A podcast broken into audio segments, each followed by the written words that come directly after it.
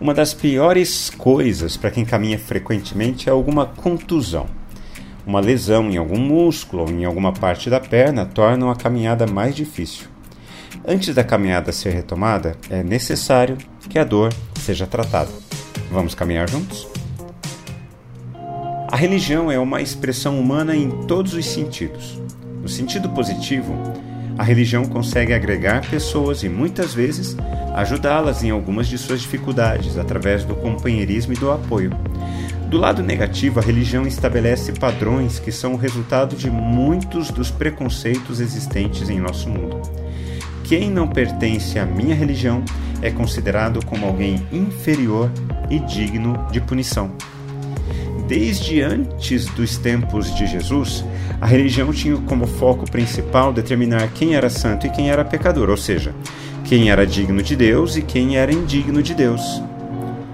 Há uma extensa lista de situações do dia a dia que são consideradas impuras. Por exemplo, uma mulher com um fluxo de sangue fora do habitual era considerada impura.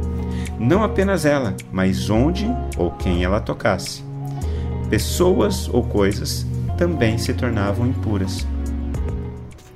Jesus está indo com Jairo, o chefe da sinagoga, para ver a sua filhinha que estava doente.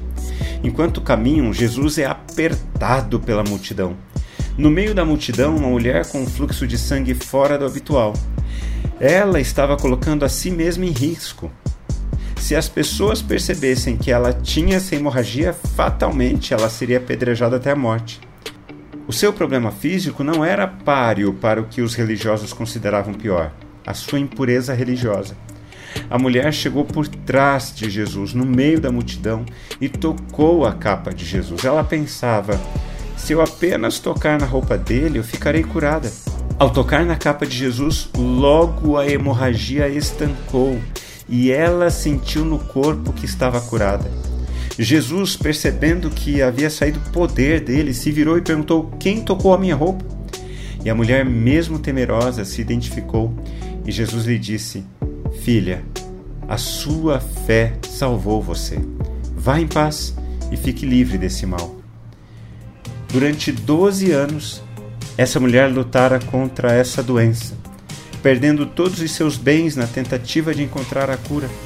Durante 12 anos, ela enfrentou os olhares preconceituosos resultados da religião. Ninguém podia ajudá-la, apenas julgá-la. Ela se colocou em risco ao se expor contra as regras religiosas. Se ela fosse pega, seria apedrejada até a morte. Apenas Jesus tinha a capacidade de livrá-la totalmente. Filha, a sua fé salvou você.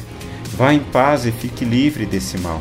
Quando Jesus disse: Vá em paz e fique livre desse mal, Jesus estava libertando ela não apenas da hemorragia do corpo, mas também da hemorragia da alma, do peso do julgamento dos outros, do risco de ser apedrejada. Jesus fez questão de expô-la diante da multidão para tornar evidente a todos que agora aquela mulher estava completamente livre. Quando refletimos na palavra de Deus, precisamos responder a ela. Eu quero orar por mim e por você. Bondoso Pai, quantas vezes sofremos por causa de preconceitos que a religião impôs sobre nós? É maravilhoso saber que o Senhor não apenas curou a mulher de sua hemorragia, mas também do peso da religião. Muito obrigado, porque a libertação que o Senhor realiza em nossas vidas é uma libertação completa.